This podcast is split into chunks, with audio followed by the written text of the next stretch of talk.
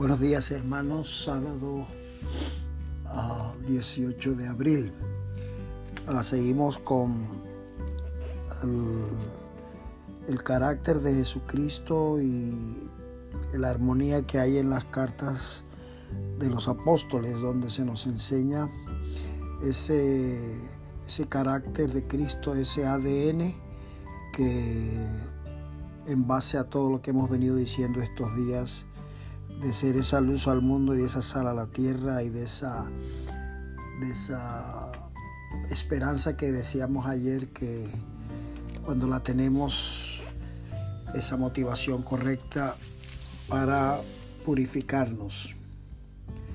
la referencia de hoy la vamos a tomar de Efesios capítulo 4, donde dice el apóstol Pablo, versículo 1 en adelante hasta el 3, yo pues preso en el Señor os ruego que andéis como es digno de la vocación con que fuisteis llamados, con toda humildad y mansedumbre, soportándoos con paciencia los unos a los otros en amor, solícitos en guardar la unidad del Espíritu en el vínculo de la paz un cuerpo, versículo 4, y un espíritu, como fuisteis también llamados en una esperanza de vuestra vocación. Versículo 5, un Señor, una fe, un bautismo, un Dios y Padre de todos, el cual es sobre todo, por todos y en todos. Mirad, hay unos, hay unos elementos que la palabra de Dios este, hace alusión de ellos para entender algunos principios espirituales.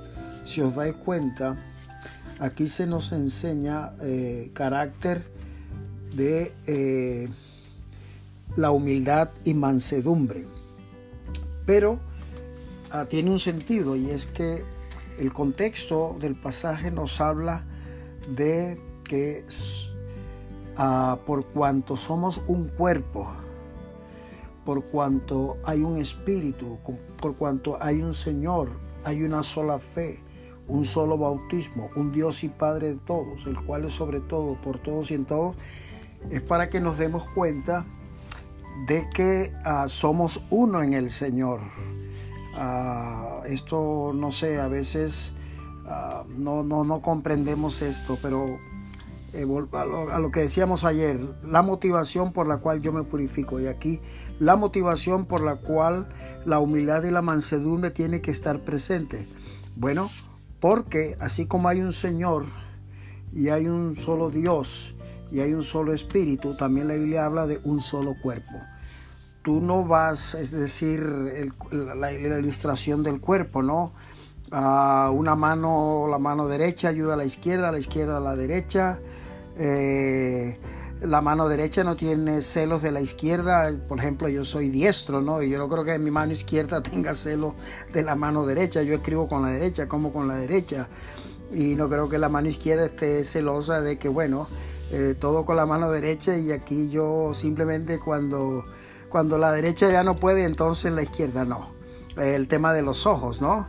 Eh, bueno, en fin, es, un poquito así anecdótico, pero, pero tiene sentido.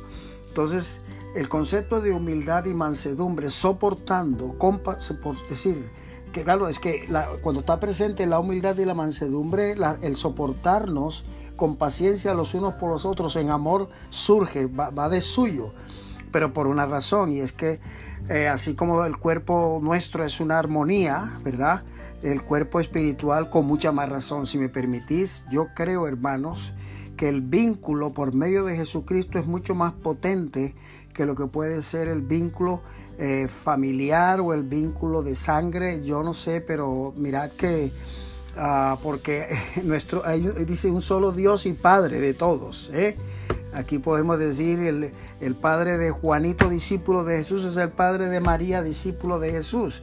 Y claro, si esto no lo entendemos, eh, nos metemos en unas, en unas actitudes que, bueno, en lugar de tener paciencia, a lo mejor somos dados a, pensar, bueno, aquel hermanito que pesado es, aquella hermanita que pesada es, y esto, esto no, esto no. Esto no agrada al Señor, este no es un principio espiritual. Y cualquier momento en que nosotros actuemos de esta manera y nos dejemos llevar, estamos dando lugar a la carne y esto, esto es peligroso, ¿verdad? Y bueno, termino con aquello que dijo Jesús. Aprended de mí que soy manso y humilde de corazón. Pero tiene sentido, ¿verdad? No es un fin en sí, sino tiene una razón de ser por cuanto que hay un hay un concepto superior espiritual y es que somos un cuerpo. Bueno, que el Señor nos traiga este entendimiento y nos ayude en esta revelación porque estas cosas bien entendidas y bien aplicadas son muy preciosas. De hecho, no olvidéis, capítulo 17 de San Juan, dijo Jesús, Padre, que sean uno para que el mundo crea que tú me has enviado. Y esto debe entusiasmarnos y debe seducirnos y yo que sé, debe a ponernos en, una actitud predispuesta hacia mi hermano, hacia mi hermana y también entender que tiene que ver con la misión que Dios nos ha encomendado. Dios nos ayude hermanos, sigamos orando por todos los que están en necesidad, los que están recuperándose, los que todavía no han podido regresar hasta España por, en fin, la situación de los transportes y, en fin, este, edificándonos. Dios nos bendiga, hermanos. Es un placer. Dios les bendiga. Pastor Armando, un abrazo.